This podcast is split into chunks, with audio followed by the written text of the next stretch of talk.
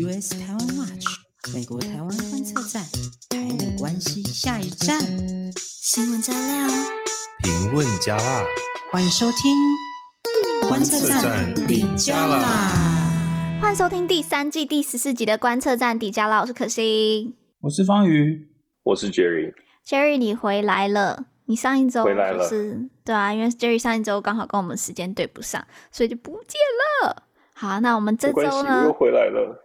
对，那我们这周呢有很多的内容，而且我们这周跟上周一样又有抽书活动啦。那待会会跟大家再分享更多。那 Jerry 是不是有个重大的活动在休斯顿可以跟大家分享一下？真的很重大哦，真的。但 不知道我们收听的观众有多少人是住在美国，然后有多少人是在休斯顿？不会这么刚好，现在在收听的你就是住在休斯顿吧？对，没错。大家记得我们去年的时候在呃西雅图有办那个算是我们的募款会。那因为我们毕竟是一个非营利组织，就是美国这边注册的联邦注册非营利组织，那营运。还是要靠干爹干妈的捐款。虽然大家平常好像蛮多人都用小额捐款，但是呃，美国这边的惯例通常都是会办那个募款会啦。那这一次呢，我们首次开发了一个新的城市，就是解锁休斯顿。我们要在第一次在休斯顿来办这个募款会了。之前其实有在休斯顿办过相关的小活动，但都不是像这样子这么大的。募款会还会请、嗯、请到 keynote speaker 啊，这样子就是我们这一次的是，还有香菇，香菇还特别因此飞到休斯顿呢。没错，香菇就是上次就是我们互相相挺啊，上次在西雅图办我就飞过去啊，对对对，这一次放在休斯顿就换他飞过来。对，然后呢，这一次除了请到就我们的固定，也可以说我们固定的 keynote speaker 就是叶耀元教授，我们也请到另外一位教授。豪华的 speaker 出来这样子，然后呢？那是时间是什么？呃，时间是哎，对，可心问的好，讲稍久，三月二十六号，然后呢的中午十一点到下午一点，然后我们详细的活动报名到时候会附在我们 podcast 的连接处哦。嗯，嗯，大家赶快去报名参加，而且哎，如果有买我们书的人，都可以请 Jerry 在现场帮你签名哦。对吧？对对对对对对。然后我们现场也会有提供一些书，如果捐款满额的话，就是会送书。是的，是的。好，那我这边也再跟大家讲一下，就是我们观测站为了要感谢大家过去对我们的小额捐款的支持，所以我们接下来有。小额支持观测站的人，我们开始会寄我们的小礼品给大家，所以收到的时候不要太惊讶，这个是来自于观测站的感谢。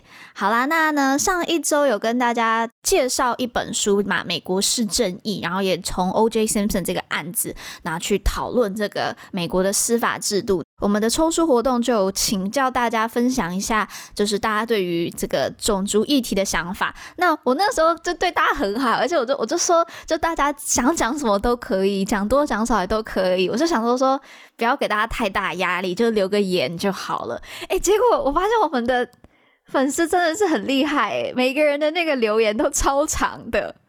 我都想，那我们等一下，那我们待会要问的是，的问的话，会不会就是又问的太少？我觉得，对我们，因为我们对，因为我们这次也有那个抽书活动嘛，这一集，然后我们还会再问一个问题。我觉得这个问题，大家有可能会写篇论文了。我就觉得，这个观测站的个性就很爱把短篇写得很长嘛，结果我们的粉丝也是如此。好，那我就来分享几个我觉得很不错的留言。其实我觉得大家真的留的都很好。嗯、有一位他就讲到，就是说种族议题是一个时间上人们价值观没有变化所造成的一个问题。那司法呢，能够改变及保护的，只有当时受到破坏欺凌的弱势团体。追根究底，真正能够改变种族，始终是在教育。但是呢，司法能够促进人们的教育改革，因而产生人群认知上的变化。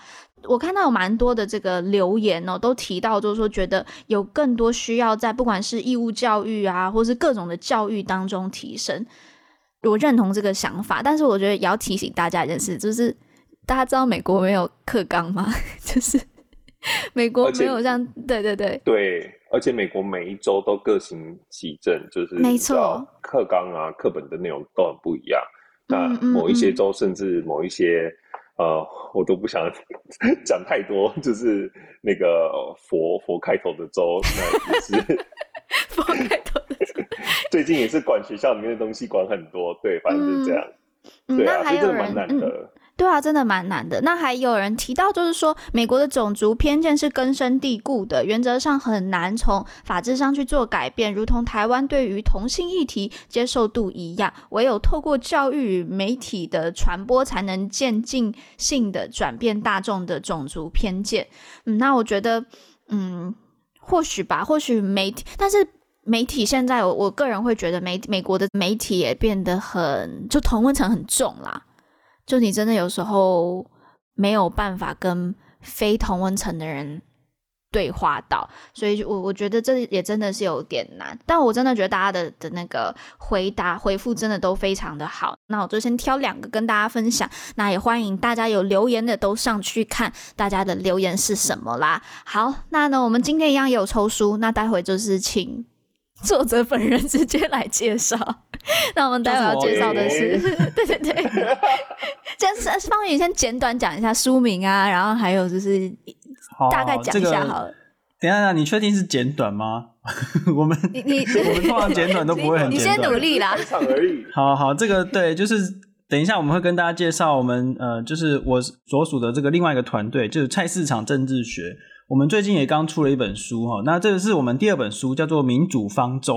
那为什么叫做民主方舟呢？这个我们待会 请在节目后半段来详解。我很喜欢这个名字，而且泰市场政治学这本书的这个出版社就有点认识，所以那个时候有。看到他们在设计封面的时候的那个过程，我就觉得真的，就他们那个封面的每一个元素都是有特别去想过的，很推荐大家去看一下。那我们等一下关于书的再请作者本人再分享更多。那我们今天还会讨论到，啊，那说是我自己所属团队 IORG 的新报告了。我今天都是自肥的一集。对。所以每个人都身兼多职啊！你看，就是每个人 就是都真的是都在忙自己的事情，然后我们哎、欸，观测站真的是这样，观测站真的是这样。然后像是呃香菇也是啊，香菇自己也又有另外一个呃推广台湾文化的一个公司，然后对，对，对，对，所以我们大家都是身兼多职。用正面一点的看法，就是说我们是吸收来自就是四面八方的养分，然后我们成员非常的多元。然后呢，嗯、这个但是用负面一点，负面一点来看的话，就是。我们都说能者过劳嘛，其实就应该是说能者过劳，不是能者多劳。对，真的好累哦。哦，好好，那我们就来讲一下。哎，我们这今天还是要讲一下，我们今天录音的时间是礼拜六的下午，台湾时间礼拜六下午三点钟的时间，所以大家听到的时候，有可能因为时事的变动会有一些变化，那就请大家再见谅了。那我们就赶快进入到今天的新闻回顾。那第一个新闻就是。美国国会在十一号通过二零二二年的支出法案，拜登总统也马上签署通过啦。对，这个支出法案呢，其实有点像是我们台湾立法院会审的那个总预算案哦。那其实这个东西在美国政治当中其实是非常重要的，因为一个联邦政府它的资金如果它没有得到 funding 的话呢，那它通常都会有一个期限，所以常常。之前如果大家有印象，都会听到说为什么呃，譬如说要背个这个预算案啊，然后最后就白宫就可能联邦政府就要关门啊，因为就是因为没有钱了，没有钱发给员工，就真的预算没有，就就得关门。嗯、对，就是最有名就是川普在在十几天嘛，对不对？盖墙的好像是最长的记录哦，对，对，就是联邦政府关门的最长记录，就是因为盖墙的那件事件。对，所以如果没有在期限内通过预算案，那政府就停摆，然后很多人就也要跟着放无薪假。这一次的期限就是三月十一号，那结果 真的大家很刚刚好，就在最后这个 deadline 之前，最后压线通过，那一通过，拜登也就马上签署了。嗯，我觉得大家应该也都是有那个阴影了吧？就是之前停摆的这个阴影太太可怕了。好，那这份呢预算案是一点五兆美国的支出，这个支出法案中呢，对乌克兰当然就是也有提供援助了，那还是一百三十六亿美元，换算为新台币，感谢这个香菇的隔空换算，隔空换算，对，是新台币的四千零一十二亿，真的是 我的妈呀！然后这是就台湾人看到这个数字都觉得，因为台台湾人也有捐啦，因为台湾那个呃外交部也开了一个专户，是直接给乌克兰。那我记得我是看到最新的数字是已经累积到四点五亿了。那其实台湾也真的是帮助了非常多啦。那这个只是透过政府的这个专户，就是不包括人民自己去啊、呃、支持红十字会啊等等等等。那讲回到美国，四百零一十二亿的这个军事对乌的援助呢，比原先提供的六十四亿美元呢多出了一倍以上。那其中包括像两百多名的难民要提供他们粮食、药物，还有避难。两百多万，两百多，两百多名。哦、我我对不起，两百多万名的，我刚才少讲万吗？哦，好，两百多万名的 难民提供粮食、药物跟避难处，也为乌克兰的经济提供这个振兴基金，就是大家现在的整个。乌克兰的经济行为都是停摆的嘛？那数十亿美元的军事支援啊，然后其中包括标枪、呃飞弹、刺针飞弹。等等，那你你的断句不是啊？是不是标枪？是标枪飞弹？标枪飞弹啊！标枪飞弹。断句断太对，断句断太长，变成提供标枪，提供标枪，用标枪飞弹，对，标枪飞弹。标枪要怎么打俄罗斯？对，可以啊，可以丢标枪啊，超坦克丢标枪啊。它那个飞弹，飞弹的名称就叫做标枪。对，好，然后跟刺针飞弹，对，没错，这个呃，其实哦，就是很多人是继续去讨论说，哎，到底要怎么样的做法才是最好的？这样，那我们看到目前为止，美国对俄国的制裁一一项接一项，那。录音的昨天，就是三月十一号的时候呢，美国宣布对俄国终止所谓最惠国待遇，也就是说，等于就是不再适用那个跟 WTO 一样的那种条款了。俄国所有的商品呢，都要课更多的关税，这样子。不过，美国现在国内的通膨压力超大的，因为油价已经涨到天边了。诶，那个 Jerry 的那个在德州现在的油价大概是多少钱啊？我跟你讲，油价。我可以先讲我这边的，我们这边已经大概要四块钱，就是 regular 的油价是四块。时候是两块，很夸张哎。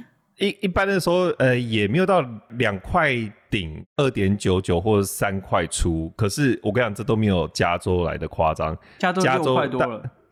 加州，你知道有有一部电影叫做《I'm Legend》，对不对？然后现在就是网上就有个有一个 meme，因为那个《I'm Legend》就已经是就是人类的文明后了嘛。对对，然后呢，有一幕是好像是。呃，主角在也加油站，然后呢，上面的油价就是写六点叉叉多，然后人家说现在 L A 的没有已经超过了，他说 油价已经超过 I'm Legend 的油价了，超过那个世界末日的时候的油价。天哪！对，然后这个命就是在网络上一直传，我看到就觉得。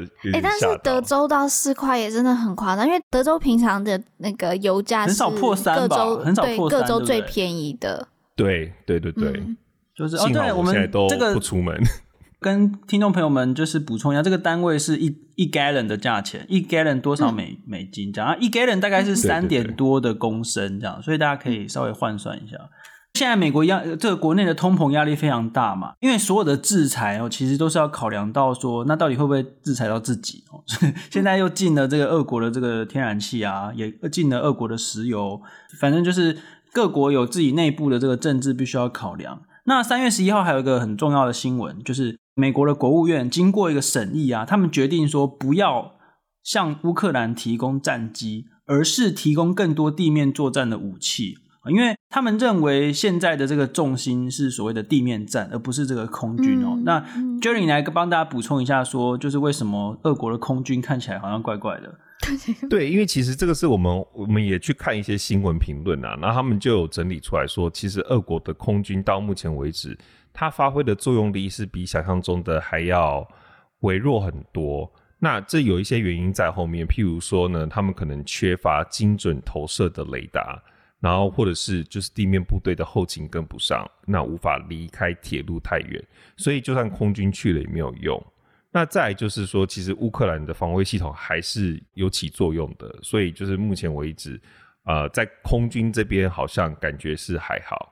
嗯嗯嗯，其实目前俄乌相关的这一些讯息，我们待会还会再做一些呃整理呢。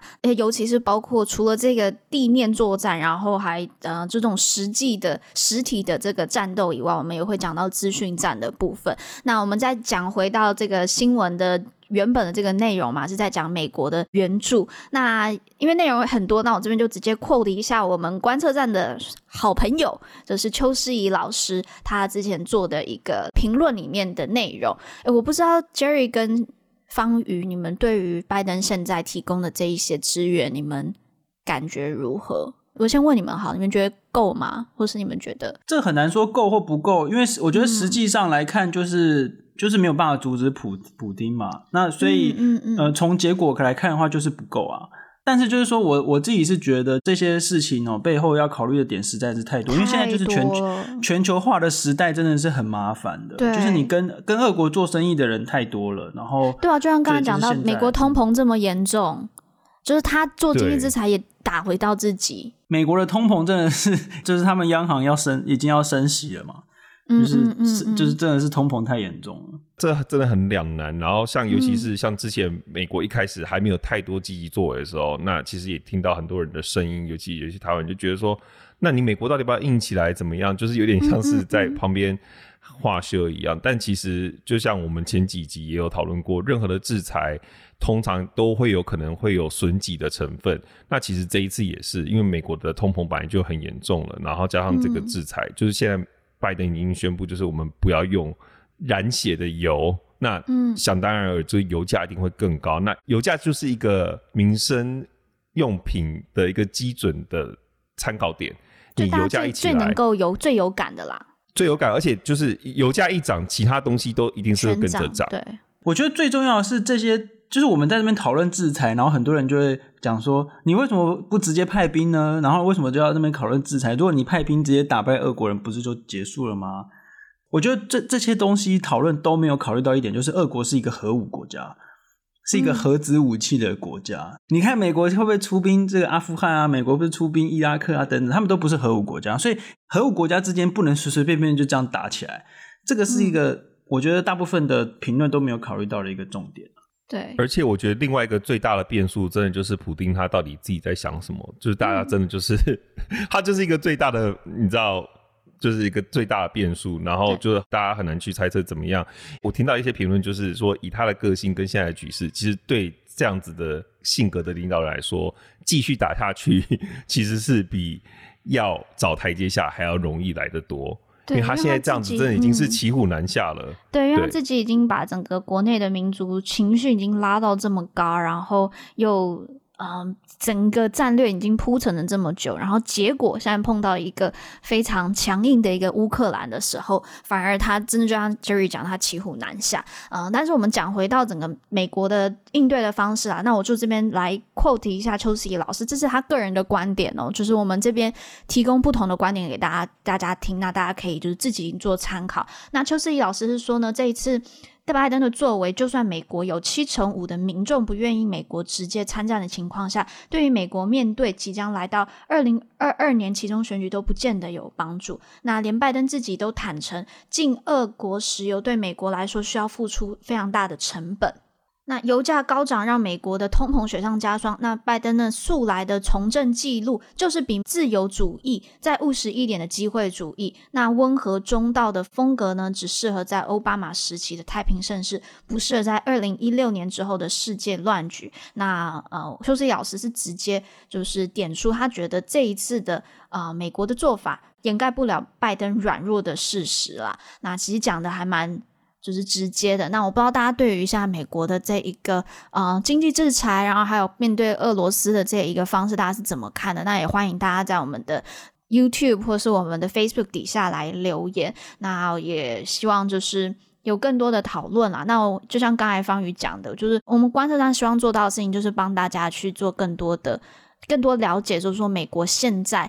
所做的事情，为什么他这么做？但是我们并不是说这样是好的或坏的，只是帮你们去做分析。那大家自己再去做这个评断，嗯、那就欢迎大家这边就底下留言啦。好，那我们就是再回来到原本的这个法案的部分，就是美国这个预算法案，那跟台湾有什么关系呢？没有错。这个对台湾来说，虽然说这个是美国的总预算案，可是其中有一个条文非常有趣。这个是先前的法案，然后直接纳入总预算案里面。他是说，禁止美国行政部门花钱制作、采购或展示任何不正确标示台湾领土的地图。如果说地图上面有把台湾，比如说假设啦，说假设他把台湾标成中国的这个领土，然后呢，美国的行政部门不可以花钱去买，也不可以去展示这样子。这条法案其实已经推蛮久了哦，至至少两三年了吧。他一开始的条文是说，禁止把台湾化成中国的一部分哦，那但是我们之前其实跟大家介绍过蛮多次的，就是说通常啊，国会的法案到最后都会比较变成比较温和的版本，它变成比较温和的版本就会变成不正确标示台湾领土。那到底怎么个正确或不正确法呢？就变成是行政单位要来做判定。关于这一点呢，Jerry 有非常重大的发现。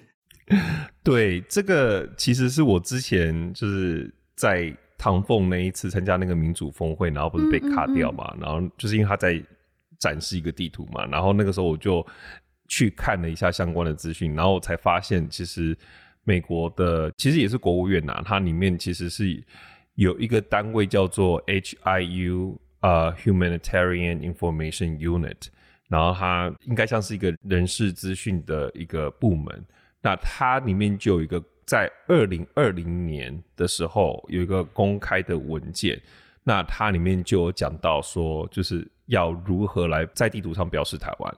嗯、那它里面其中讲的超级明白，他讲什么？令人昏倒，令人昏倒。对对对，不看还好，一看不得了，就直接说台湾跟中国应该要标成同一个颜色，然后以及不能就是说呃台北是首都，就是这种会让人家觉得好像。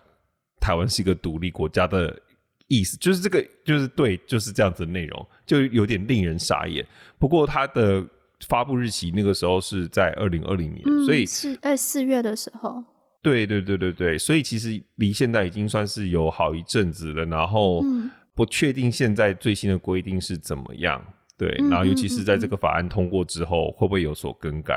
不过这是之前看到的内容，对，其实是蛮傻眼的。嗯嗯嗯。那这个提案人之一呢，就是是共和党的这个众议员 Tiffany，我们之前好像也有介绍过他，Tom Tiffany。那他就指出呢，自从一九七零年代开始呢，美国一中政策，那他认知认知是 acknowledge 北京所称台湾是。中国一部分的这个虚假的主张，那这项不诚实政策，不诚实政策应该被摒弃。他所提出的这个条文虽然无法改变这项政策呢，但至少呢，就是要求美方使用这个，就是不诚实政策的话，那就是诚实地图嘛，可以这样讲吧？好像是什么卡通的那个什么诚实诚实豆沙包。但我们三个人脑袋里想的都一样。对，但是其实讲回来，就是诚实地图能不能用呢？最终还是要回归到行政部门啦。因为看起来现在的这个法案是比较是呼吁性的啦，它表达整个国会的态度，但是最终执行面呢，还是有给这个行政部门留一些空间跟弹性的。对，其实这个一一贯以来，美国国会的法案其实都是这个样子，嗯、就是说，唐人他一开始提出的时候是一个非常。讲得非常清楚的版本，但在最后的时候，都还是会以外交政策来说，就会尊重国务院。那你看，像国务院现在就是内部有这么一个令人傻眼的这个文件哦，就是当然是有这个法案，是希望可以去推动、去更改这样子。诶，这个感觉起来可以算是一个下一阶段的这个游说的目标，就对啊，就是可以去请国会议员帮我们去咨询那个行政部门这样子。那这个呃，我们来转个场啊，因为这个地图啊，刚才说到地图嘛，对，转个场，突然切换成主持人模式。地图是政治上的边界嘛？那大家有没有想过，就是说被划成中国的一部分，你就会是中国一部分吗？那我们自己心理认同上的边界是什么？那到底谁会是自己的所谓的自己人？谁是同胞？那最近乌克兰的这个事件也是让大家在讨论这个问题嘛？这边就要来介绍我们的这个团队的，没错，推出时间。我们最近呢出了一本书，叫做《民主方舟》。那这个民主方舟为什么叫这个名字？就是因为我们希望说大家去思考一下，我们台湾其实就像是一个在大海上航海的一个很大的船。那这个很大的船，大家在船上，那我们要怎么样决定说我们要开到哪里去呢？那你是要怎么样跟，比如说开船的人要怎么样合作啊？你要跟你的这个邻居怎么合作等等。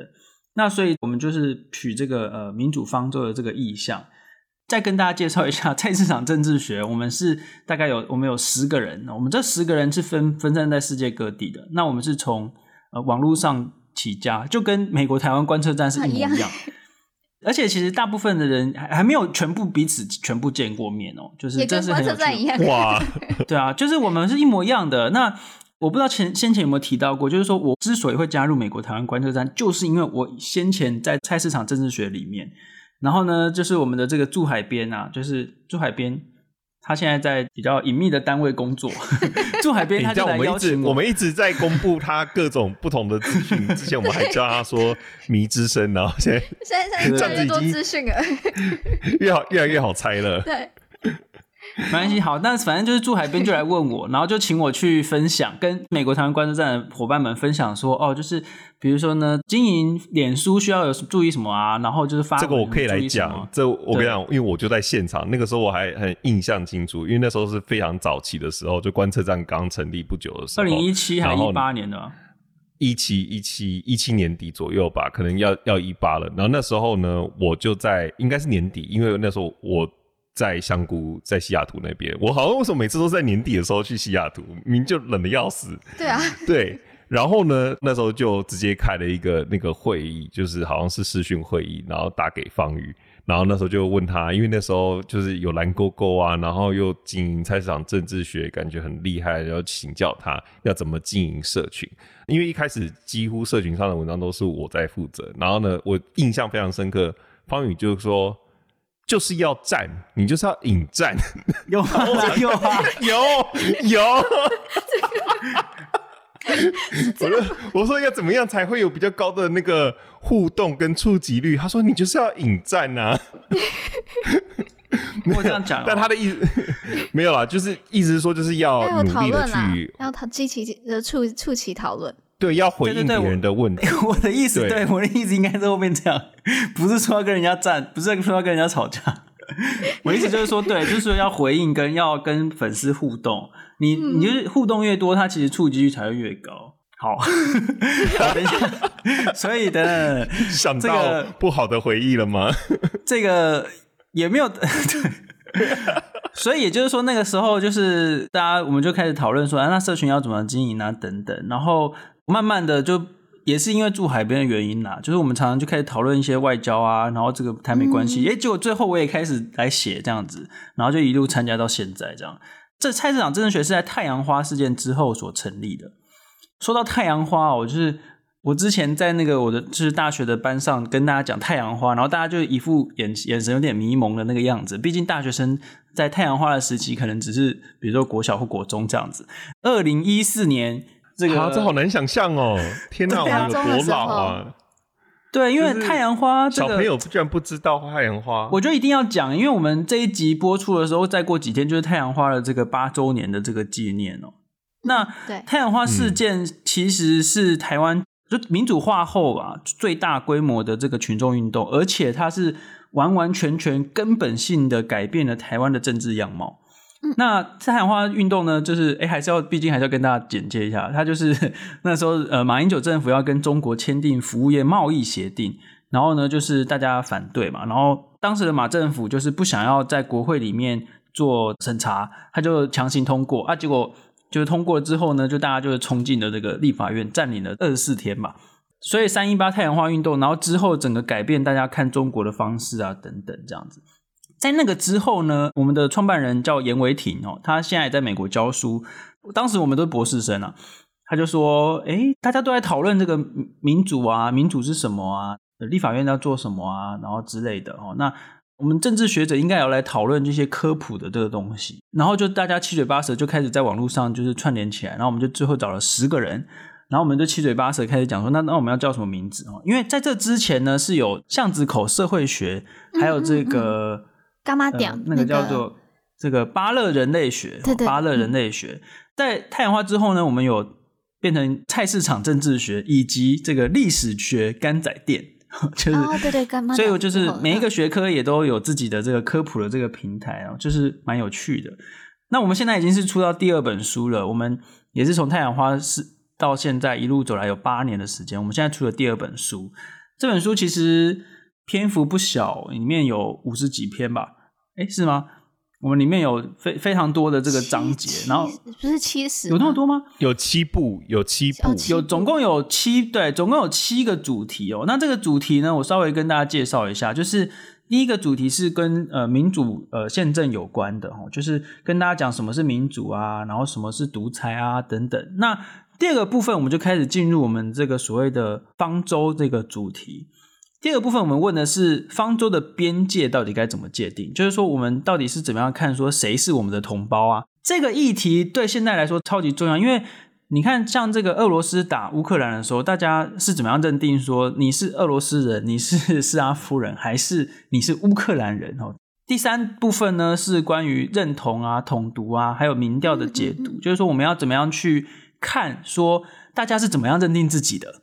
你自我认同啊，还有你的这个统独的倾向啊等等，然后跟这个一些民调的基本的工具，等于就是呃为现代公民提供一个了解我们自己本身的途径的这个方式啊。嗯嗯嗯。第四部分呢，我们介绍意识形态跟公共政策，这个地方就有非常多有趣的，跟美国台湾观测站平常在介绍的这个议题也很像啊。例如说，我们常常在说这个。美国很之前大选的时候，大家都说啊，你是左交哦，然后你是什么，然后什么，这些都是左派的，左派的政策啊，都很都会都来乱的啊，等等。那我们就是跟大家讲说，到底什么是左派，什么是右派？然后大家其实平常在媒体上看到很多的误解了，哦，就是。然后你现在是都不能讲？你现在只能讲就是大概那个大概的主题，但你都不能深入讲，对不对？因为我想不是不是我，因为这每一个东西，每一篇文章大概就是三四千字，然后你一讲可能就是要十五二十分钟。那大概去买书，我也自己去买书。所以我只能大概介绍说，这里面有大概有怎么样的主题，嗯、对，然后。还有一个一篇文章是说，为什么科学无法克服民众的食安疑虑？诶，这个是我们先前花超多时间在讲的美猪啊，对不对？是怎么是怎么切的啊？是用心理学还是什么去切的嘛？政治心理学的？对啊，就政治心理学，就是说，呃，政治人物在跟大家沟通这些。这个食安议题的时候，为什么你就说科学？你看美猪，我们之前花了超多时间在那边讲嘛，就是说美猪根本跟食安没有关联嘛，它不会影响到食安啊，它其实是政治问题啊，叭叭叭讲了一大堆。但是还是有很多人会觉得说，它就是有这个疑虑啊，对不对？所以我们去分析一下说，呃，这个风险哦，就是食安风险这件事情，其实是人们是真的是会有疑虑的啦。嗯，所以也是有像这种文章。然后呢，我们在下一个部分是关于认知战的部分哦。这个，诶，等一下，这个可心也可以分享他的那个讨论哦。嗯，再下一部分就是有包含这个身份政治跟这个民粹哦，这个是非常热门的这个题目嘛。例如说，为什么川普这么受欢迎哦？然后他到底是怎么样去去做动员的？这样，然后还有我们在最后面讲了很多国际的这个呃大事，例如说中美关系的转变，然后例如说这个英国脱欧。苏格兰的公民民主主义，还有加泰隆尼亚的这个独立公投啊，等等，嗯、所以我们在这一部分就是讲这这些哦，也太多东西了啊！主题是非常丰富，因为我们就是累积了蛮长的时间，然后我们去把它整个通整起来。那每一篇文章其实都是有在经过蛮大程度的一个改写，所以就是、嗯嗯、呃，推荐给大家，就是它等于就是涵盖了我们呃生活当中会看到了非常非常多的这个公共议题，这样子。嗯，诶，那我觉得可以来挑一个东西来讨论一下。那这个也可以作为我们抽书的题目，就是我们这一集呢，我们也会嗯、提出一个题目让大家来回答。那我们最终会抽出一本书送给我们的读者。我觉得我们各自可以分享一下啦，因为这本书里面提到了身份认同这件事情嘛，而且他的书的这个书封，呃，他的这个意象就是民主方舟，好像大家。在一条船上面一起去共患难，但是方舟就是有像嗯，在我们开场之前，我们有跟方瑜聊一下，就是方舟它就是有一个很清楚的一个界限。那我就想要问，就是这个界限大家会怎么定？讲清楚一点的话，你会怎么如何定义什么是台湾人？好，我先问 Jerry，你会怎么回这个问题？我觉得就是把台湾当做自己的家，就是台湾人。对我来说，就是那个你会一直想要回去的那个地方。然后你一直会挂在心上的那个地方，那就是当你你可以做到这样子的，那它可以是双重的吗？譬如说说，假假设，然后欧阳娜娜很喜欢就是中国，但她同时呢，她也我还好还是就他在这个地方长大嘛，所以她也觉得台湾是她的家，两边她都觉得是，那这样算是台湾人吗？你觉得？嗯，这是那我那我觉得就是可以可以是双重的啊，因为我觉得这都跟你的经验有关系嘛，所以就譬如说像我现在，我现在在美国也可能再过几年就也快十年了，嗯、那这边对我来说也有很深厚的情感跟记忆啊，对啊，所以如果你今天如果不是从法律上面来定义，就是到底你的身份证或是护照上面是哪里人，就是如果你从纯粹你自己认知上面来说的话。我觉得的确也有可能会有那种，就是我觉得啊，我可能两边都是我的家，然后我是台湾人，也是同时也是可能美国人之类的。嗯，但这都是真的。就是如果你今天真的对这个地方有很深厚的认同，然后你真的觉得这个就是你会一直很向往的回去的地方。那方宇嘞？我也是觉得，就是是用自己所认定的那种方式来定义的，就是说。嗯只要认同这块土地，只要认同现在这里的制度啊，尤其是这个民主的制度，只要你认为你自己是台湾人的一部分，那你就可以是台湾人。那可是呃，就是我们刚才说到，就是像 Jerry 提到，像国籍啊这些法律上的地位，其实有些人认为那个是很重要的，所以我们其实就是有有文章跟来跟大家解释说。你认定自己同胞的这个方式有很多种，有些人就是认为这种法律上的地位很重要，那有些人认为就是这种你主观上的认同很重要，有些人是认为这个所谓的血缘啊这种。比如说这个《龙的传人》这首歌里面就讲什么黑黑头发，这个呃黑眼睛、黄皮肤嘛，哈，就是说你一定要长那样，就是你要有那个血缘存在，嗯，那你才会是中国人嘛。那嗯，这个就是所谓的这个族群民族主义跟公民民族主义的不一样。我觉得我自己是比较 prefer 用这个公民民族主义的方式，就是说你自己认定你是台湾人，那你就是台湾人这样子。那我觉得呃，这个跟现在的时事做结合的话，就是我们看到。俄国打乌克兰，那俄国打乌克兰的时候，很多人就说啊，你看这个乌克兰内部有一大堆人，这个亲俄哦，就是很喜欢俄国，嗯、那可能就会直接大开城门，就是认为说不要抵抗，然后就是让俄国直接进来，这样，反正大家都是、嗯嗯嗯、呃，就是俄乌一家亲啊，就是大家都是斯拉夫人，不要分那么细哈。可是只有乌克兰人是全国上下团结一致去抵抗这个外力入侵，大家认为自己就是乌克兰人。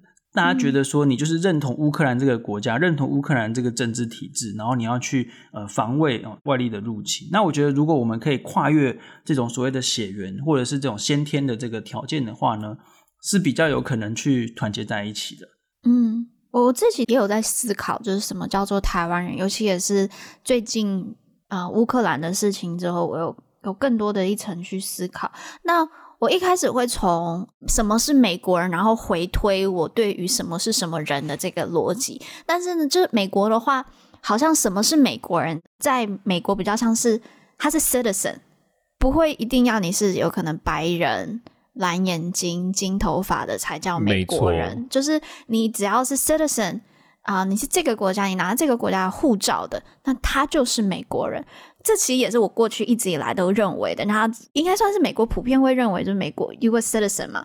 但是呢，我自己又突然最近有在重新去思考，因为我的有一部分的家人他就是。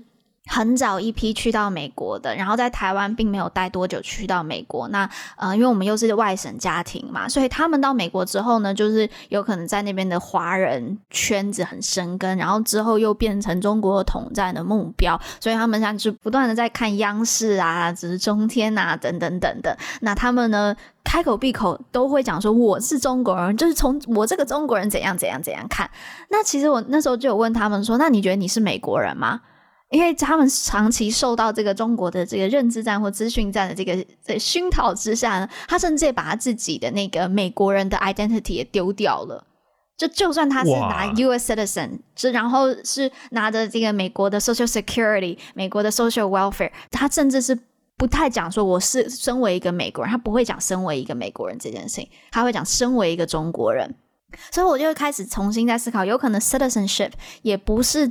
等同于就是你是什么人这样子。那我综合这样子的一些经验下来之后，我重新去思考，那台湾人是什么？我反而会觉得他是要有台湾精神的人才叫台湾人。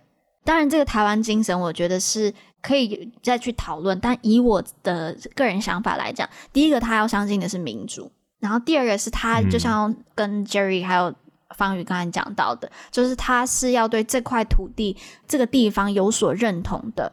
那我觉得他叫做台湾人。这个定义好像更难，就除了对台湾有一个 attachment 以外，他还需要相信民主这件事情。这是我会觉得作为台湾人的资格吧。不然你看你在方舟上面，如果有一个有个方舟上面有一个人说他要威权，那这个方舟不就垮了？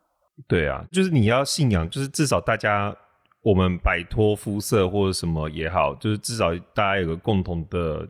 信仰的价值，就最大公约数至少要对，这我觉得民主这最是最最最至少要有的一个价值。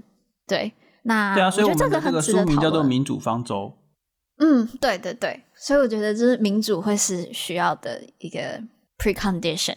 好，那我觉得这个就丢给大家一起来当做一个抽书的回答问题环节啦。那请大家就在到我们的 IG 上面回答问题，回答说你会如何定义台湾人呢？在你心中到底什么才叫台湾人？那就可以抽到这本啊、呃、菜市场政治学最新出的书，就叫《菜市场政治学民主方舟》嘛，对不对？对，没错。好。那在各大平台上面都可以买得到了。那现在有七九折哦。方瑜还会有那个校园巡回，对不对？对，之后会有校园巡回。哦，听起来像是演唱会。好啦，那我们就进到下一个新闻了。那下一个新闻就是换我要自肥了，就是要从 IORG 的研究去从乌克兰的事件去看台湾如果开战会出现什么样子的论述。我不知道方瑜跟 Jerry，你们有听到什么相关俄罗斯的认知战的东西吗？超多的吧！一开始不是就说什么俄罗斯军队有多强，乌克兰马上就要投降啦，嗯嗯嗯嗯，然后就说他总统死掉了啊，或者总统已经逃走了，逃走了，对对对，反正超多的啦，对对对啊！最扯的例子不是那种就是。俄罗斯他们自己对内啦，就是他们自己对自己国内也有进行认知战嘛，然后新闻也是一样，然后就有发生那种长期的一个认知。其实乌克兰很多人他们其实就跟台湾跟中国差不多的感觉，就是会有亲人住，比如说乌克兰人他们的亲人是住在俄罗斯这样子的。嗯嗯。然后就有一个很好笑的故事是，有人开战被基辅在被轰的那一天，还收到他从俄罗斯的朋友打电话来跟他闲聊。他说：“你不知道你们已经打过来在开战了吗？”他说：“哪有开战？没有这回事吧？你不要乱讲话，不要开这种玩笑。你知道那种资讯不对等已经到这种程度，甚至是资讯封锁。对，对他们就不相信有开战这件事情。俄罗斯在二零一四年克里米亚之前，他们就一直在做长期的呃的认知战。但先讲一个我觉得比较有趣、比较可爱的，好了，关于乌克兰的假讯息也蛮多的。呃，我指的是说。”乌克兰战胜的这种假消息也蛮多，譬如就是说，我不知道大家有没有看到，嗯、有一个照片常在传的，就是一个女生她坐在因为公车上面，然后她拿着一个 AK 四七，你没有看到这张照片吗？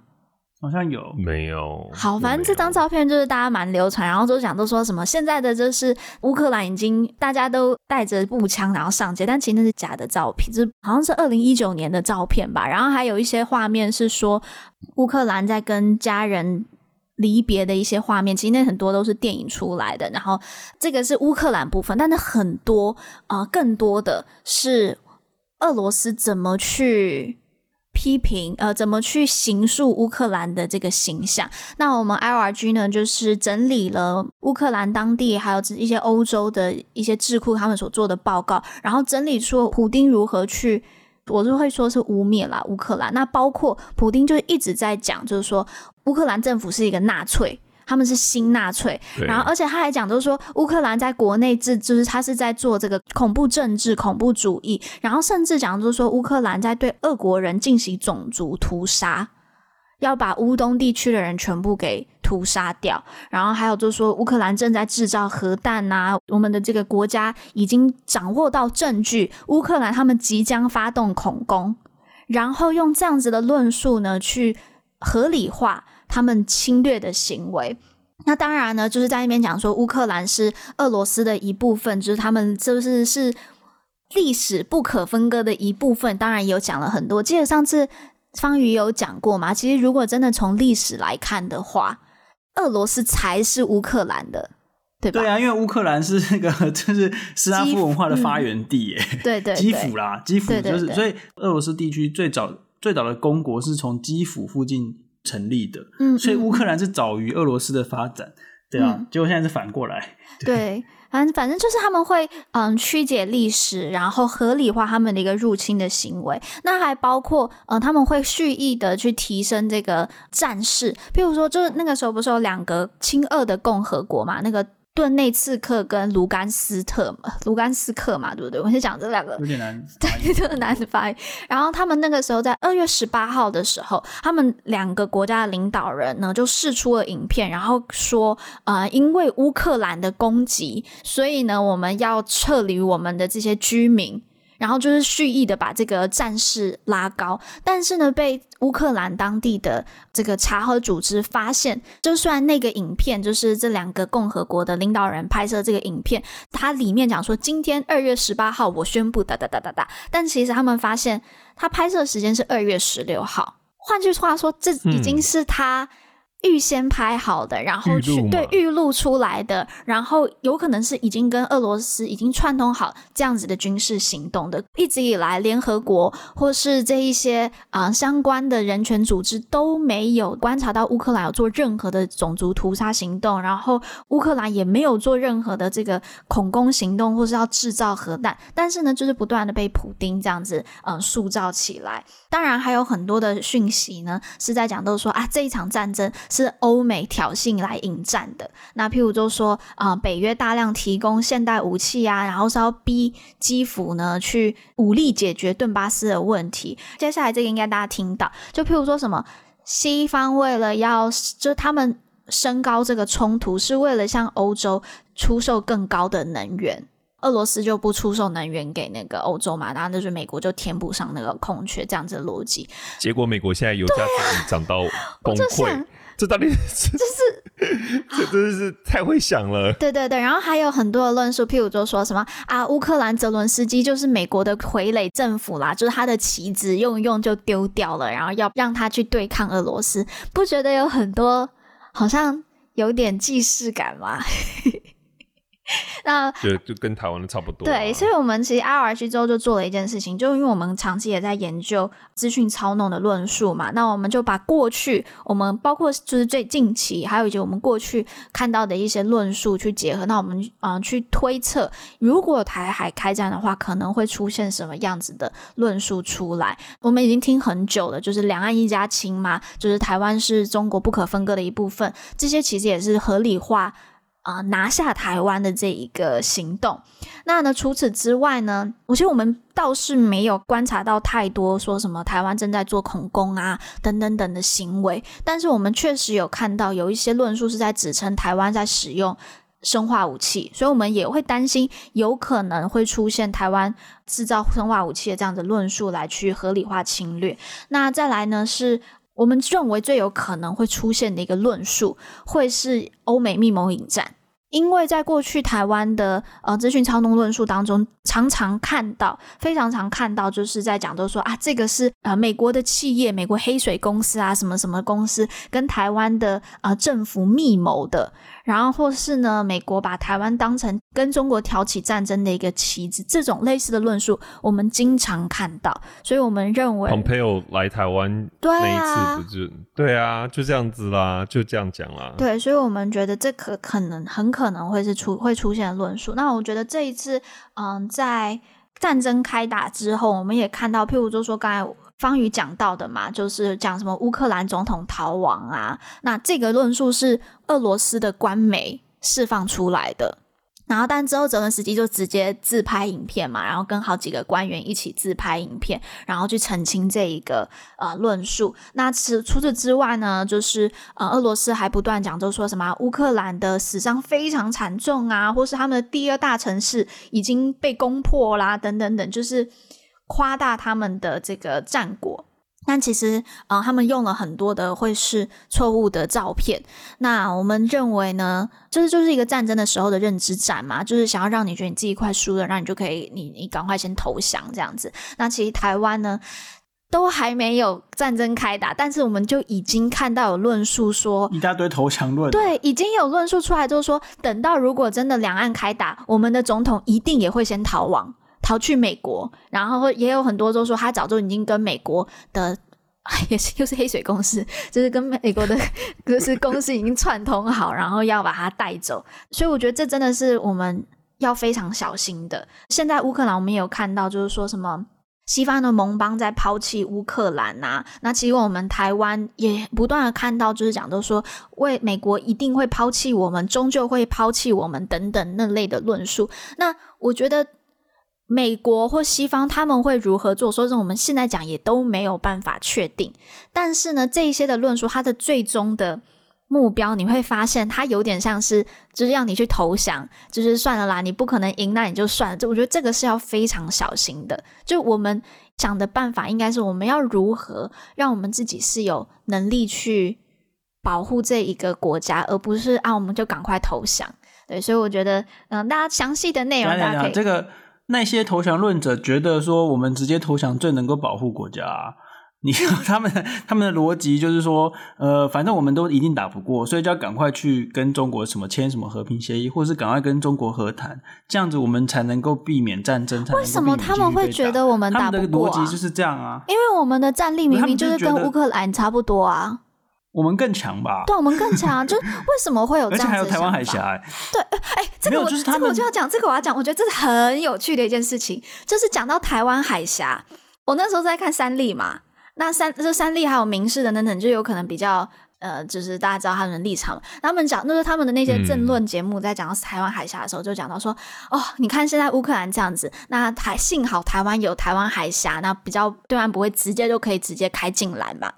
同样的论述哦，到大家大概知道到哪几台啦，就是中什么的跟 T 台嘛，但他们的论述都变成是。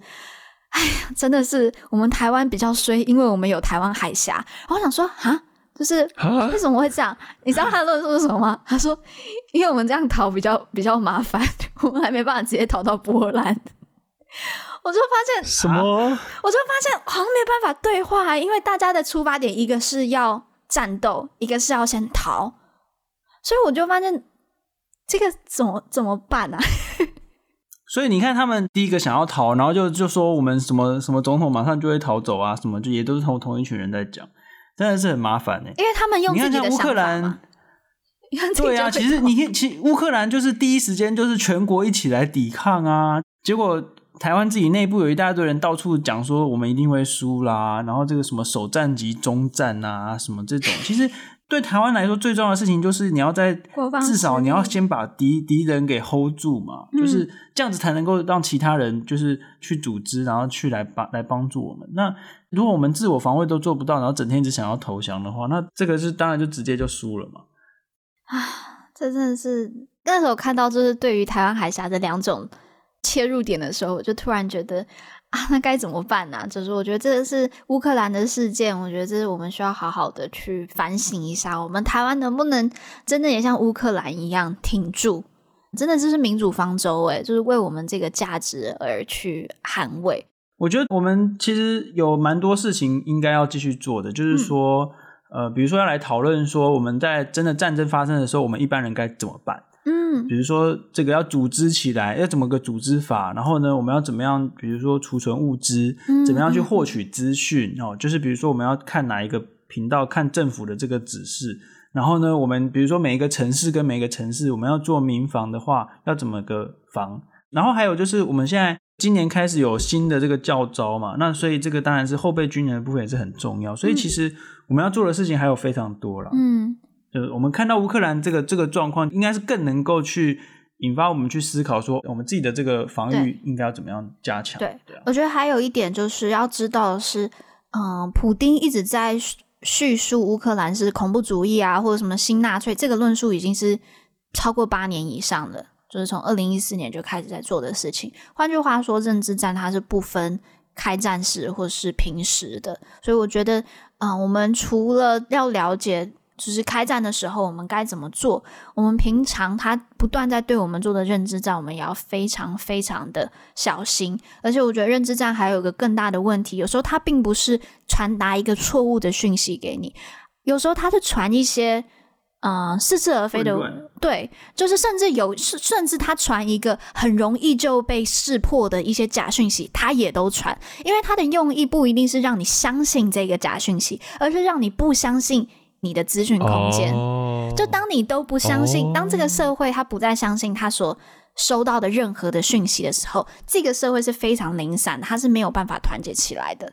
我觉得面对，他就觉得说，反正都不用管新闻，嗯，就听到都。其实我觉得这是我最害怕的，因为之前我们 IR 就也做了一些工作坊，那我们还看到很多的这一些呃民众，他们会说没关系啊，我又不怕资讯战，我不怕假讯息，因为我都不看新闻。其实我觉得这才是最严重的，这个反而是资讯战，他达到了他的目标，他要让这一个社会的人不再相信资讯，不再有信任，然后变成一个很松散。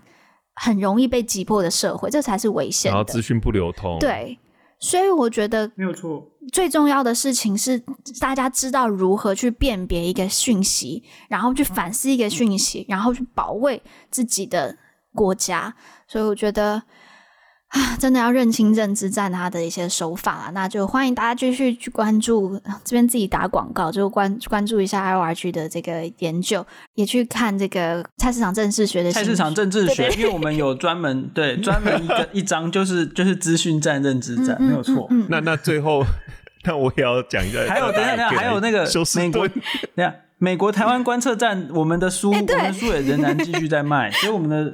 这个台美关系这种各种以美论，就是就是要来看我们的书，就会知道说那些以美论其实也是认知战的一环。哎，快点，Jerry，快点，你要卖什么？快点，你要卖什么？然后，然后，你 对，没有没有要卖什么，就是三月二十六号在休斯顿的朋友，然后可以来参加我们的那个募款会。